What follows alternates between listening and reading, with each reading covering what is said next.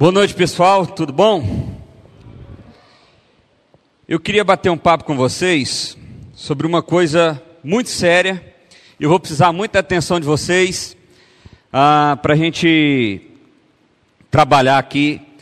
Eu não vou fazer uma exposição bíblica, eu vou fazer uma palestra mesmo de um tema.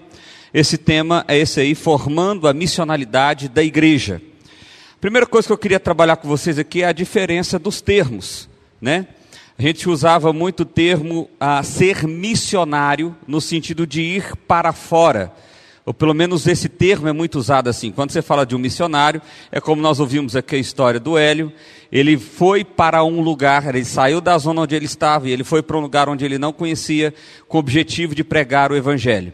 Quando nós estamos falando de uma igreja missional, nós estamos falando de uma igreja que não somente envia pessoas para fora da, da sua zona, da onde estão, mas são pessoas que encarnam a missão do Evangelho aonde estão. Ou seja, elas são missionários sem sair do lugar. Entendeu? Tranquilo? Beleza? Então, o que nós vamos falar aqui é sobre como então nós formamos essa igreja missional. Como de fato a igreja, você, igreja, pode ser uma igreja missional. E aí a gente vai tentar quebrar alguns paradigmas aqui, algumas coisas, alguns conceitos que a gente tem já em mente, uh, e eu queria trabalhar isso com vocês. Quantos cristãos vocês acham que existiam nos anos 100 depois de Cristo? E quantos passaram a existir já nos anos 310? A resposta já está aí. Vocês conseguem ler? Quantos cristãos que existiam nos anos 100 depois de Cristo? Em 310. Você acha que foi bom ou foi ruim o crescimento? Hã? De 25 mil para 20 milhões. Mas eu queria que vocês considerassem alguma coisa nesse tempo. Olha lá. Primeiro, a igreja era ilegal. Ok? Não tinha uma igreja institucional, não tinha um lugar para se ir. Não existia estrutura nenhuma. Não tinha banda, não tinha seminário, não tinha nem a Bíblia. A Bíblia ainda estava passando por um processo de formação. A igreja era uma igreja perseguida. Não tinha grupos sensíveis, como grupo de jovens, grupo de adolescente, grupo de casais, grupo de não sei o quê. Não tinha nada disso. O que, que se tinha então? O que se tinha era a consciência da missão. E isso era o suficiente. A pergunta que eu e você precisamos fazer, para de fato experimentarmos a realidade de uma igreja missional, de uma igreja que alcança a cidade, de uma igreja que de fato é relevante no contexto em que ela está inserida, é quando nós percebemos que nós estamos trabalhando numa perspectiva de que a nossa vida é a missão. É a missão. Quando a gente vai aconselhar casais, quem é casado aqui tem pouco tempo? Levanta a mão. Tem alguém aqui que tem pouco tempo? Um, dois, três, lá no fundo. O pessoal que casou tem pouco tempo, eles ainda estão compreendendo a ideia de uma vida de casado. Certa feita, um homem me procurou e disse assim: Pastor, olha, eu vou falar para você que eu não estou aguentando esse negócio de vida de casado, não. Eu vou sair de casa, minha mulher quer saber para onde que eu fui. Eu vou jogar bola, eu tenho que avisar para ela antes. Agora eu tenho até que pedir para poder fazer isso, para poder fazer aquilo, não sei o quê, tá, tá, tá, lá, lá, lá. E eu falo assim: parabéns. Isso chama vida de casado. Mas eu não concordo com isso, não. Ficar-se solteiro. Porque casado é assim mesmo. Casado você tem que prestar conta, casado você tem que compartilhar. Casado é uma caminhada a dois, não é uma caminhada mais individual. A maneira de você viver, a maneira de você experimentar, a maneira de você ir, a maneira de você sonhar mudou. Mudou. Por quê? Porque você decidiu viver uma missão ou uma forma diferente. A mesma coisa acontece quando nós vivemos no Evangelho, ou quando nós dizemos assim: Eu agora sou seguidor de Cristo. A minha vida é do Senhor, Ele é o meu Rei e esses discursos são lindos e maravilhosos. Mas isso não pode ser apenas um discurso, porque esse discurso é fruto de uma convicção. A pergunta é: isso é realmente uma convicção? Porque veja bem, muitos de nós acreditamos o seguinte: eu não tenho capacidade o suficiente de pregar o Evangelho para a pessoa que está do meu lado. Eu acho que eu preciso conhecer mais. Eu acho que eu não tenho talento suficiente para isso. Eu acho que eu não tenho as ferramentas o suficiente para isso. A pergunta é: quem na história da Bíblia tinha? Pelo menos um grande personagem, tirando Jesus, claro, tinha. É o apóstolo Paulo. Ele era um cara bem preparado. Agora, Pedrão era bem preparado? Apóstolo Pedro, bem preparado? Tinha nem paciência. Mas o que que ele tinha? Ou o que que ele passou a ter principalmente na caminhada dele? A perspectiva da missão. Sabe aquele negócio que a gente tem? Eu estou vendo que tem muitos adolescentes aqui. Mais ou menos essa é uma idade que a gente fica meio perdido, a gente fica meio sabendo assim: quem eu sou, para onde eu vou, qual é a minha identidade, qual é o meu propósito. Olha para você ver. Se você tem Cristo como Senhor da sua história, como Rei da sua vida, pronto, todos os seus problemas foram solucionados.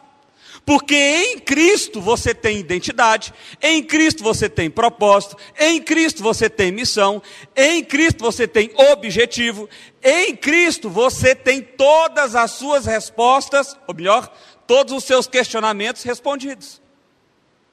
Essa era a perspectiva da igreja primitiva. É por isso que ela conseguiu sair de 25 mil para 20 milhões sem internet, sem Bíblia digital, sem lugar de reunir, sem institucionalização nenhuma, sem estrutura nenhuma e com uma grande perseguição. Ela se desenvolveu. A gente poderia parar aqui agora, falar assim: qual é a sua desculpa? E pronto, vamos descer e vamos embora. Mas eu quero desafiar o coração de vocês um pouquinho mais. Olha só, por que, que a igreja primitiva nos fala sobre missionalidade? Eu quero ler essa frase aí, ela é um pouquinho grandinha, mas eu quero ler ela com vocês. Plantar uma nova igreja ou retomar o caráter missional de uma igreja existente não está relacionado primeiramente aos edifícios, aos cultos de adoração, ao tamanho da congregação, ao cuidado pastoral, mas ao trabalho em conjunto com toda a comunidade em torno das, das amizades naturais disciplinadoras, a adoração como estilo de vida e missão no contexto da vida cotidiana. Você sabe como que a gente vai ser realmente missional? Se a missão for aquilo que nos define. Você é influenciado ou você é influenciador? Porque a gente só é influenciado quando a gente não tem convicção da missão. Sabe aquele negócio? Eu não sei se eu prefiro jogar bola ou se eu prefiro jogar videogame. Quando me chamam para as duas coisas no mesmo horário, eu fico na dúvida. É porque falta convicção. Eu sei, é um exemplo bobo. Mas eu estou querendo dizer isso da sua convicção em Cristo. A sua convicção em Cristo. Porque a sua convicção em Cristo faz com que você expresse Cristo. Como? Em todos os seus relacionamentos. Na maneira que você lida com a sua rede social, na maneira que você sonha o seu futuro, na maneira que você decide. Perceba, tudo isso está amarrado a uma missão já definida por Cristo. E assim nós experimentamos a realidade de uma igreja relevante. Por quê? Porque somos cristãos que vivem a missão. A missão. Como que a gente chega lá? Como é que a gente vai realmente viver essa missionalidade? Aqui que começa o desafio. Até agora a gente não começou o desafio ainda. A missionalidade da igreja só pode ser experimentada com uma consciência da missão compartilhada, ou seja, somos um só povo caminhando juntos com a mesma missão de viver o Evangelho de Jesus. A pergunta é: a igreja cristã protestante ela mostra ser uma igreja unida ou uma igreja desunida? Eu não sei no contexto de Anápolis, eu posso dizer no contexto da cidade que eu estou, em Séries. Lá em Séries nós temos quatro igrejas presbiterianas. E nós não conseguimos fazer uma programação juntos. Eu não estou falando de outra denominação, não, estou falando da nossa mesmo. Que, que a gente está mostrando para as pessoas que estão nos vendo? O Tim Keller, quando esteve no Brasil em 2019, no momento de pergunta e resposta, foi, feito ele, foi feita a seguinte pergunta: Tim Keller, como, como começar um grande movimento do evangelho na cidade? Ele disse o seguinte: é preciso demonstrar uma grande unidade no evangelho para a cidade. Aí, a pergunta seguinte, o, o, o, alguém perguntou o seguinte: eu não sei se você conhece o Brasil, mas aqui nós brigamos por tudo. A ideia de protestante faz sentido para nós, porque nós protestamos em tudo. Nós não temos unidade. No caso de não ter unidade, como então a gente pode começar um movimento do evangelho na cidade? Aí ele respondeu: não tem como. Não tem jeito. Porque esse é o grande impacto. Quando você vai ver a história da igreja de Tessalônica, por exemplo, você vai ver isso. Paulo foi lá, pregou três semanas, eles receberam o poder do Espírito Santo e começaram a pregar ao ponto de que toda a região foi impactada pelo Evangelho. Porque eles encarnaram a missão. A pergunta principal então passa a ser: quem você é? E onde você está? Nós somos um só povo mas não temos capacidade de nos perdoar. Nós somos um só povo, mas eu não gostei do jeito que ela olha para mim, não. Essa menina aí é meio esquisita. Nós somos um só povo, mas não temos compaixão do mais necessitado. Se não encarnarmos a missão como una, como uma só coisa, em comunidade, em igreja, jamais viveremos um movimento real do Evangelho. Na história dos avivamentos, o que aconteceu foi justamente isso.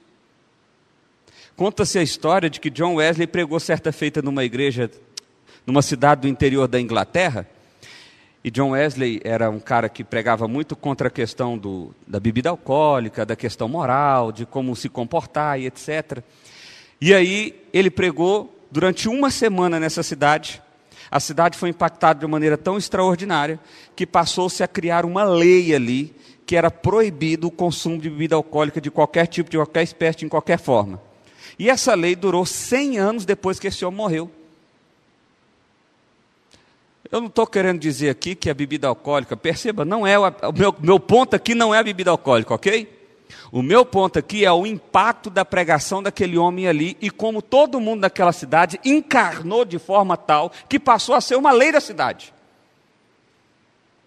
Esse é o meu ponto. Nós precisamos encarnar a missão do Evangelho. O Evangelho precisa ser aquilo que define os nossos passos. Todos eles, como um só povo, numa só direção. Ah, pastor, mas eu tenho um amigo que é evangélico e esse amigo ele é de outra denominação e ele é mais animadinho, ou ele é mais assim, ou ele fala umas coisas que eu não concordo e tal e etc. Migão, tem muita coisa que separa a mim a você, muita coisa. Vamos focar naquilo que nos une? O evangelho. O sacrifício de Cristo na cruz. É Cristo que define a mim e a você, é Cristo que define a nossa identidade. Vamos focar nesse negócio.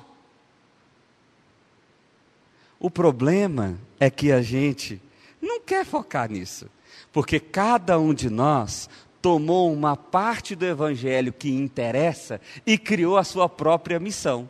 E é por isso que muitas vezes a gente vive uma religiosidade moralista. O que, que é ser crente nos nossos dias? aqui em Anápolis, em Séries, em Goiânia, em qualquer lugar, pelo menos no nosso estado. É não beber, não fumar, não ir para a festa e, por enquanto, não fazer sexo antes do casamento. Estou dizendo por enquanto, porque já tem muita gente pensando diferente disso. Perceba, é isso mesmo que define sermos seguidores de Cristo?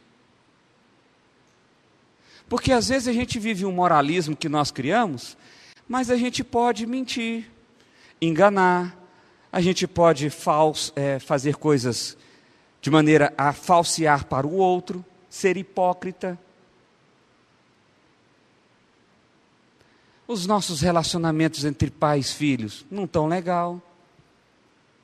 Não há perdão, não há amor. É aquela velha história, né?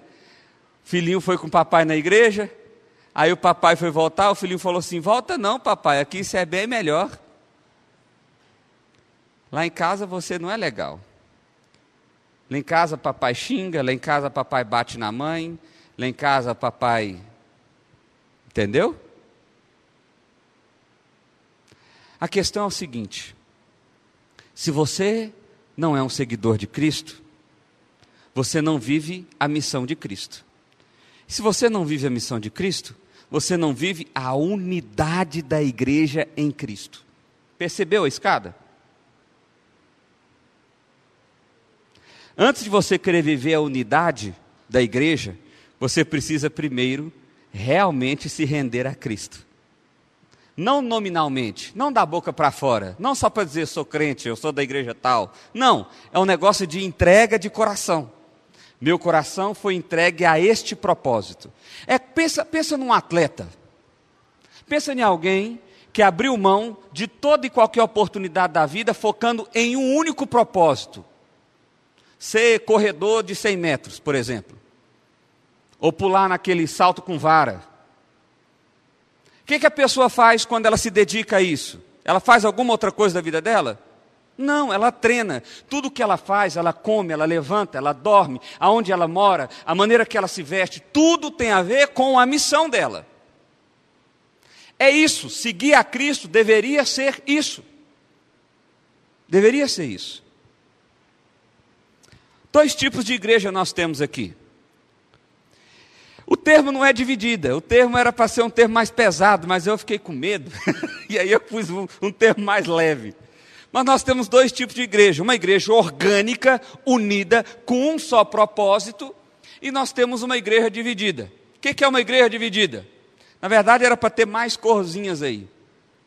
É onde cada indivíduo pensa uma coisa acerca da igreja de forma que não tem um povo caminhando numa mesma direção, mas nós somos um povo completamente disperso, cada um pegando uma rota diferente para tentar chegar no mesmo destino.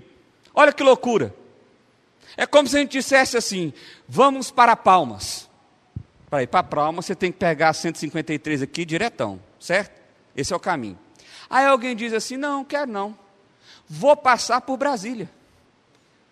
Migão, mas Brasília não chega lá não. Chega, tranquilo. E o outro, não, eu vou por Goiânia. Não, outro, eu vou passar por Anápolis. Não, eu pretendo passar pela cidade de Goiás. Aí você fica assim, gente, mas esse povo não vai chegar lá não. É isso. Essa é a igreja de Jesus hoje. Cada um pegando uma rota diferente, pensando que vai chegar no mesmo destino. O que é que determina a minha a sua rota, meu irmão? a palavra de Deus. O Evangelho de Deus. Isso é tão interessante. A igreja que eu pastoreio tem muitos casais, casais jovens. E já mais de uma vez, pastor Samuel já deve ter passado por isso muitas vezes. Chega para uma pessoa e diz assim: a pessoa reclama, reclama, reclama, reclama, reclama, reclama. Aí eu falo assim: migão, deixa eu te falar. Então, a Bíblia, sobre esse seu assunto aí, ela diz o seguinte: tal, tal e tal e tal e tal coisa. O que, que você acha que você deve fazer à luz do Evangelho? Pastor, eu já sei disso aí. Mas vou falar para você, eu já tentei, não dá certo não. Então, assim, eu estou aqui para ver se tem outra coisa para fazer. Eu falei, então, tem não. É esse o caminho. A rota é essa. Quando você diz que Cristo é o rei da sua vida, então você se tornou súdito. Agora eu pergunto para você: o súdito faz o quê? Obedece mesmo? Você obedece? É súditozão, obedece mesmo? Eu tenho mais visto o súdito agindo como rei. Percebeu? O problema, meu irmão, está na visão. O problema está na visão. Esse é o problema. Nosso, o nosso discurso, muitas vezes, ele é acertado. Mas a nossa, o nosso coração não está nessa mesma rota do nosso discurso. E aí a coisa não encaixa. A coisa não vai. E aí nós temos uma igreja dividida, ao invés de experimentarmos uma igreja orgânica. E pior, muitas vezes nós colocamos na estrutura o, pro, o problema. Você sabe por que nós estamos crescendo como igreja? Porque não tem a classe de teologia sistemática, profunda e tal, e não sei o quê. Nós não estamos crescendo como igreja porque não fizemos a programação, não sei o que, não sei o que, não sei das quantas. Não é porque nós não temos essa área da igreja aqui bem estruturada, bem desenvolvida, e isso tem impedido o crescimento da igreja. Quantos que tinham 100 depois de Cristo? Quantos que tinham? 25 mil. E depois? 20 milhões. Quais dessas estruturas que eles tinham? Nada. O que que eles tinham? A consciência da missão. Agora, se eu namoro, não conforme o meu rei me manda, mas conforme eu quero, eu tenho consciência da missão?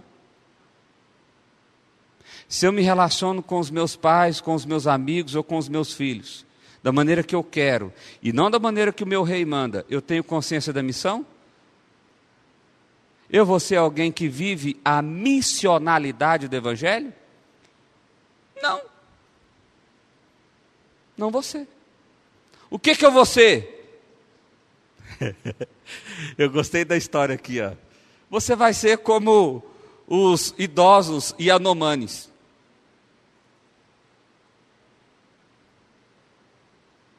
É isso. Não presta para mais nada na, na linguagem dele, tá bom, gente? Pelo amor de Deus.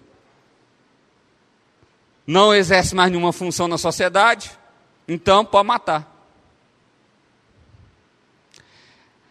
Você sabe que essa ilustração tem muito mais a ver, né? Porque é exatamente isso que Deus faz. Não é isso?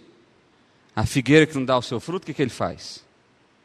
Ele arranca, queima joga fora.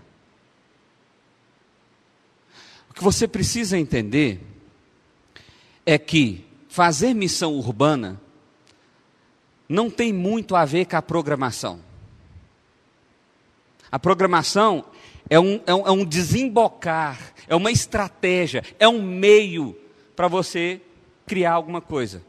Mas o que realmente vai impactar a cidade ou o contexto em que cada um aqui está inserido é que cada um aqui tem a consciência da missão. Você é um seguidor de Cristo que expressa Cristo em todas as suas atitudes, em todas as suas palavras, em todo o seu pensamento, o seu desejo, o seu planejamento tem a ver com Cristo. Ah, pastor, mas aí é difícil demais. Sem problema, sem problema. Você só não fala que é seguidor de Cristo. Segue o seu coração. Ah, eu sigo o meu próprio coração. Está tudo certo. Beleza. O duro é você falar, eu sigo a Cristo, mas segue o seu próprio coração. Não adiantou nada. Não estou desestimulando ninguém a seguir. É para seguir a Cristo, tá bom? Só estou querendo ser sincero jogar aberto com vocês aqui. Aí alguém diz assim: não, pastor, sabe o que é? O meu contexto é muito difícil. Meu contexto é de uma forte perseguição. O meu contexto. Ah, pastor, você não está entendendo, tanto que é difícil. Pois olha só como a perseguição nos aponta para um caminho diferente. Alan Rich, um, um escritor, ele tem um livro chamado Caminhos Esquecidos, recomendo muito esse livro, muito bom. Ele diz o seguinte: a perseguição levou tanto o movimento cristão primitivo, quanto a igreja chinesa, que é a igreja que mais cresce nos dias de hoje, a descobrirem a sua verdadeira natureza como povo apostólico. A perseguição os afastou de qualquer possível confiança em alguma forma de instituição religiosa centralizada e os levou a viverem mais próximos de forma mais consistente com a sua mensagem primária, ou seja, o Evangelho. Muitas vezes nós nos agarramos à estrutura que nós estamos.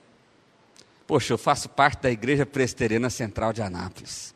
Meu pastor é o pastor Samuel Vieira. Ah, meu pastor conhece muita coisa. E você? Não, eu não. Mas o pastor, eita, o pastor é fera. Pastor é bom demais.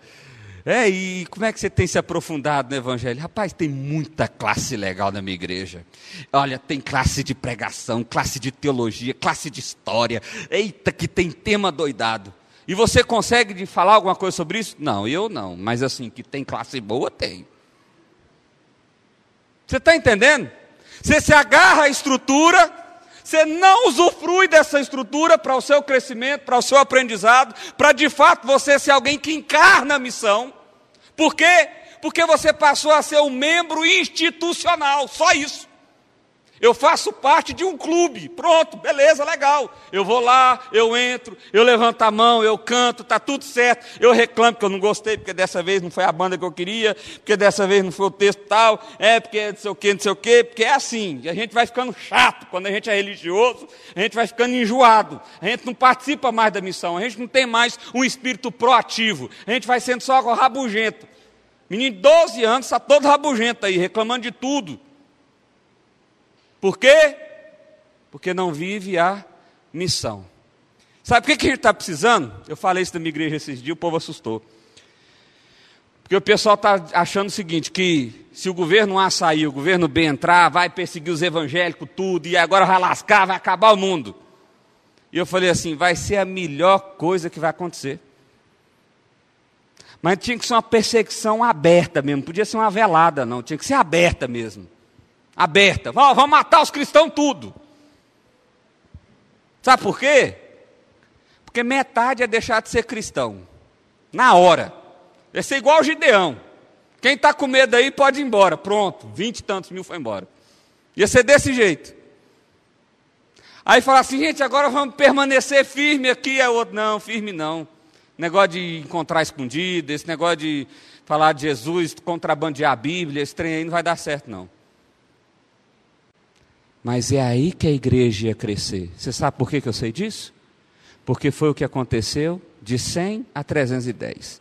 É o que está acontecendo agora. Agora. Lá na China. Onde se mais. Se, onde a igreja cristã mais cresce. No lugar onde é proibido. Proibido.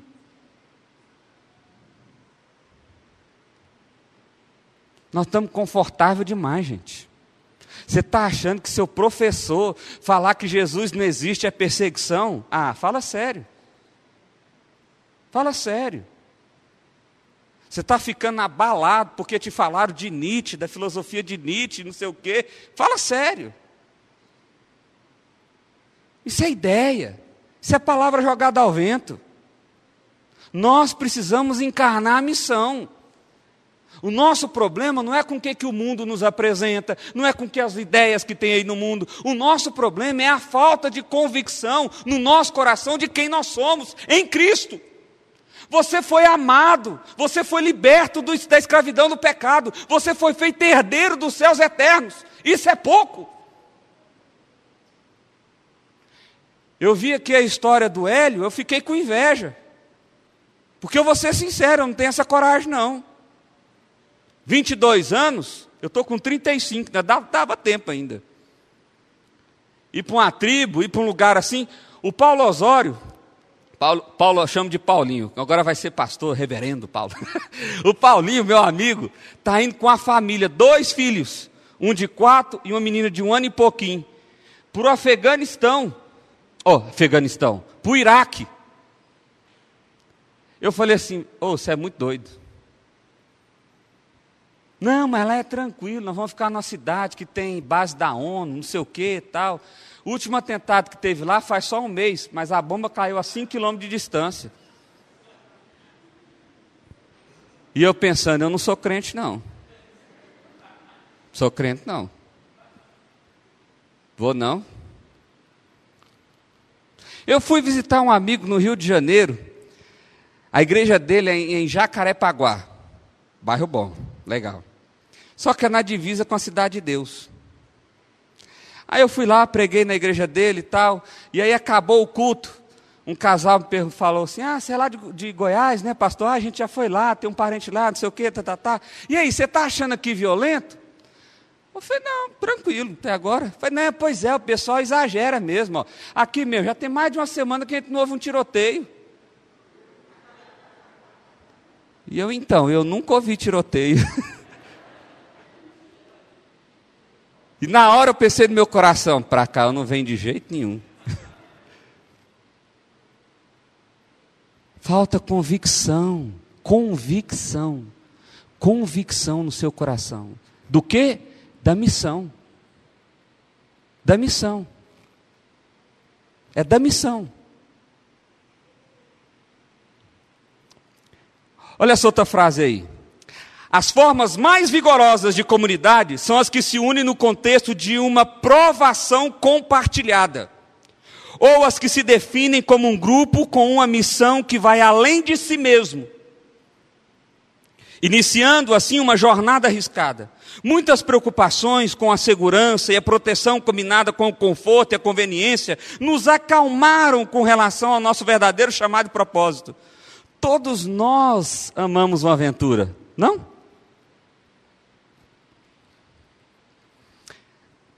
há cinco anos atrás, aconteceu um, uma coisa muito interessante na igreja que eu pastorei. Uma coisa muito triste. Um rapaz que era o nosso líder de louvor, chamado Diogo, ele foi fazer uma cirurgia de amígdala.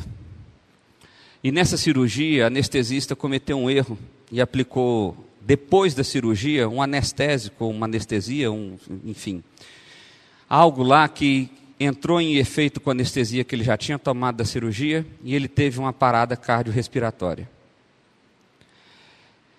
Só que ele foi conduzido para o quarto sem que isso fosse notado, porque por algum outro erro ele não estava sendo monitorado.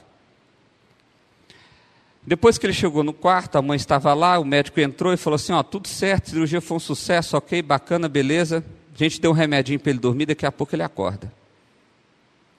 Passou uns 15 minutos que ele tinha entrado no quarto, a enfermeira entrou e já viu os pés roxos. E ela rapidamente gritou, e aí entrou um pessoal, reanimação, não sei o quê, papapá, tatatá, voltou. Isso tem cinco anos e ele continua em estado vegetativo. Por causa das lesões cerebrais que aconteceram em função da parada cardiorrespiratória. Isso foi uma terrível dor para a igreja. E aí aconteceu um movimento muito interessante. Eu propus no meu coração de orar pelo Diogo todos os dias às nove horas da noite. Eu, no meu coração. E o Espírito Santo, eu não falei isso com ninguém. O Espírito Santo fez a mesma coisa com outras pessoas no mesmo horário. Eu não sou pentecostal, não, viu? Mas o Espírito Santo está tá atuando aí, tá bom?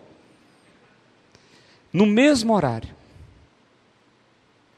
E a partir daí, um começou a falar para o outro, e a igreja começou a orar todos os dias, nove horas da noite, por ele. Enquanto ele estava no hospital, ele estava na UTI, ninguém podia entrar na UTI. Eu entrava, como pastor, a gente tinha um horário de visita lá, religiosa. Mas a porta da UTI tinha 40 pessoas. Depois de uma semana, o médico virou e falou assim: gente, vocês não podem entrar aqui. A gente ficava na porta mesmo, a gente entrava no hospital e ficava lá, 40 pessoas no horário de visita. Aí o médico, por que, vocês estão aqui? Vocês não vão entrar, vai entrar só uma pessoa que é a família. E a igreja ali, nós estamos aqui orando. E isso gerou um movimento de oração que eu nunca tinha experimentado. Nunca tinha experimentado. Por quê? Porque todo mundo ficou em torno de um único propósito. Está entendendo o que, que essa frase está dizendo? Se Cristo, se o Evangelho de Cristo for o nosso único propósito, ele nos une, meu irmão. Ele não nos dispersa, não, ele nos une. Porque o Evangelho é o Evangelho de unidade. O que é ser uma igreja missional, então? Uma definição funcional de igreja missional é uma comunidade de um povo de Deus que define a si mesmo e organiza a sua vida, presta atenção nisso, organiza a sua vida, não é que a igreja se organiza, não é que a teologia se organiza, não é que Cristo se organiza, é você que se organiza em torno do real propósito de ser um agente da missão do Senhor para o mundo. Em outras palavras, o verdadeiro e autêntico princípio organizacional da igreja é a missão. Quando a igreja está em missão, é a, é a, verdadeira igreja. Ela não é somente um produto daquela missão, mas é obrigada e é obrigada e destina a ampliar-se, sejam quais forem os meios possíveis. A missão de Deus flui diretamente por meio de todo cristão e de toda a comunidade de fé que aceita a Jesus. Não tem esse negócio, eu não sei, eu não consigo, eu não dou conta. Você é a missão. Foi dada a você a missão. E aí você me ouviu falar tudo isso aqui agora e pensou, tá bom, o cara não leu um versículo até agora. Mas tem nada não. Passa o próximo slide aí, olha aí. Tem alguns versículos aí que falam sobre a unidade da igreja. Eu não vou ler todos, nem vou discorrer de todos aqui, mas a unidade da igreja em torno da missão é um dos principais assuntos da igreja. É um dos principais assuntos da teologia do Novo Testamento. E sabe o que é interessante? É interessante que a igreja era multiétnica, multirracial, no momento em que as pessoas eram extremamente ligadas ao seu contexto de povo. Mas lá não, era bagunça danada. É grego com romano, é, tur é turco, é, é, é egípcio, vai juntando todo mundo aqui, nós somos um só povo. Por quê? Porque nós estamos em volta de Cristo, vivendo o propósito de Cristo, vivendo o propósito de Cristo. A carta de Pedro, esse é o texto para mim muito precioso, porque 1 Pedro 2, Pedro está dizendo justamente isso que a gente deve viver em função do Evangelho. E aí ele vai tratando de uma série de assuntos muito práticas. Só que ele está falando isso num contexto de forte perseguição. Forte perseguição. Pessoas estavam perdendo seus bens, pessoas estavam sendo julgadas injustamente, pessoas estavam sendo acusadas de crime injustamente, o processo legal não era respeitado. E aí, Paulo vai, ou Pedro vai tratar tudo isso aqui e aí no verso 12 ele diz assim: Vivam entre os pagãos de maneira exemplar, para que, naquilo em que eles acusam de praticar o mal, observem as boas obras que vocês praticam e glorifiquem a Deus no dia da sua intervenção. Pedro está dizendo o seguinte: não percam o seu propósito, não deixem de viver a sua missão. Para quê? Para que naquilo que vocês estão sendo acusados de fazer o mal, as pessoas possam ver as suas boas obras. E vendo as suas boas obras, vendo a sua maneira de agir, vendo a sua maneira de reagir às circunstâncias, elas possam então glorificar a Deus. É logo aqui que ele vai dizer que a gente tem que ser submisso à autoridade. Por causa de Cristo. E a autoridade daquela época, gente, não era um partido político, não. A autoridade daquela época era um imperador intransigente que estava mandando prender, matar, açoitar, tirar. É isso. E aí, por causa do bom testemunho de Cristo, permaneçam fiéis. Eu quero encerrar trazendo uma provocação. Esses slides estão com, com o Henrique. Depois, se vocês quiserem, pode passar, viu, Henrique, para a galera. Fica à vontade aí. Olha só o que, que eu queria que você fizesse um exercício. Não agora, talvez você anote, tire uma foto, enfim. Mas eu queria que você olhasse para o seu coração e para o coração da sua comunidade de fé, ou seja, a igreja que você pertence, e você pensasse o que, que está bloqueando você de viver a missão. Quais são os seus bloqueadores? O que, está impedindo você de viver a missão? Mas eu quero aprofundar mais, eu quero que você ah, anote então esses pontos. E eu queria que você também anotasse o que, que impede as pessoas de verem a missão do Evangelho em você. O Ed Stelter escreveu um livro sobre missionalidade, e lá ele apresenta uma pesquisa mostrando quais são os principais fatores de uma pessoa não ir à igreja. Adivinha o que está em segundo lugar na pesquisa? Os crentes. Por que, que você não vai na igreja? Não, porque povo é falso demais. Eles falam que ama, mas odeia. Eles falam que perdoa, mas fica magoado. Eles falam que são justos, mas roubam. Eu vou fazer o que lá? As pessoas estão vendo o Evangelho através da sua vida? Se não, por quê? Responde esse negócio aí. Pensa sobre isso.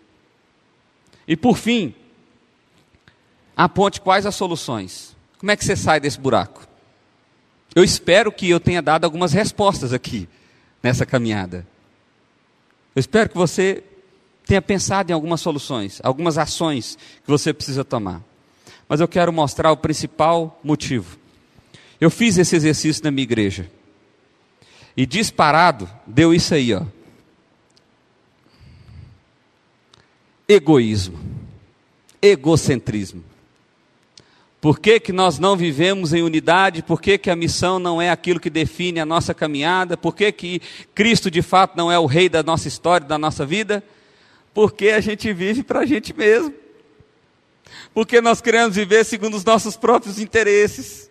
E porque muitas vezes esse negócio de que a gente é seguidor de Cristo é só para a mídia ver. Não é real. Não é real. Se você é seguidor de Cristo, preste atenção que eu vou te falar aqui agora. A sua vida não é sua, a sua vida é de Cristo. Você entendeu isso? Que a sua vida é de Cristo. Que você é chamado para viver a missão de Cristo. Que você é chamado para glorificar a Cristo as pessoas deveriam olhar para você e ver o reflexo de Cristo.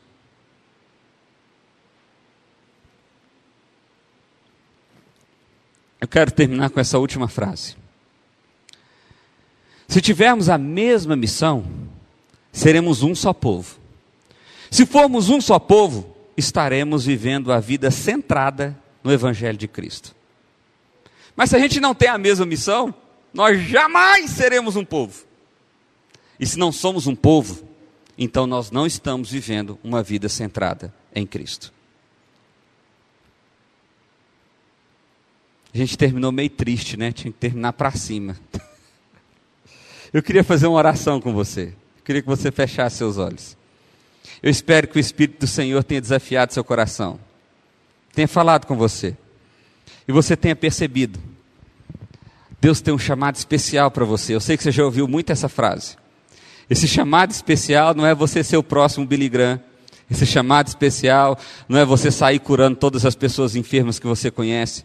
Esse chamado especial é ser um instrumento de Deus tão poderoso que pessoas que estão condenadas ao inferno eterno são resgatadas do inferno e você é o meio pelo qual o Espírito Santo faz isso.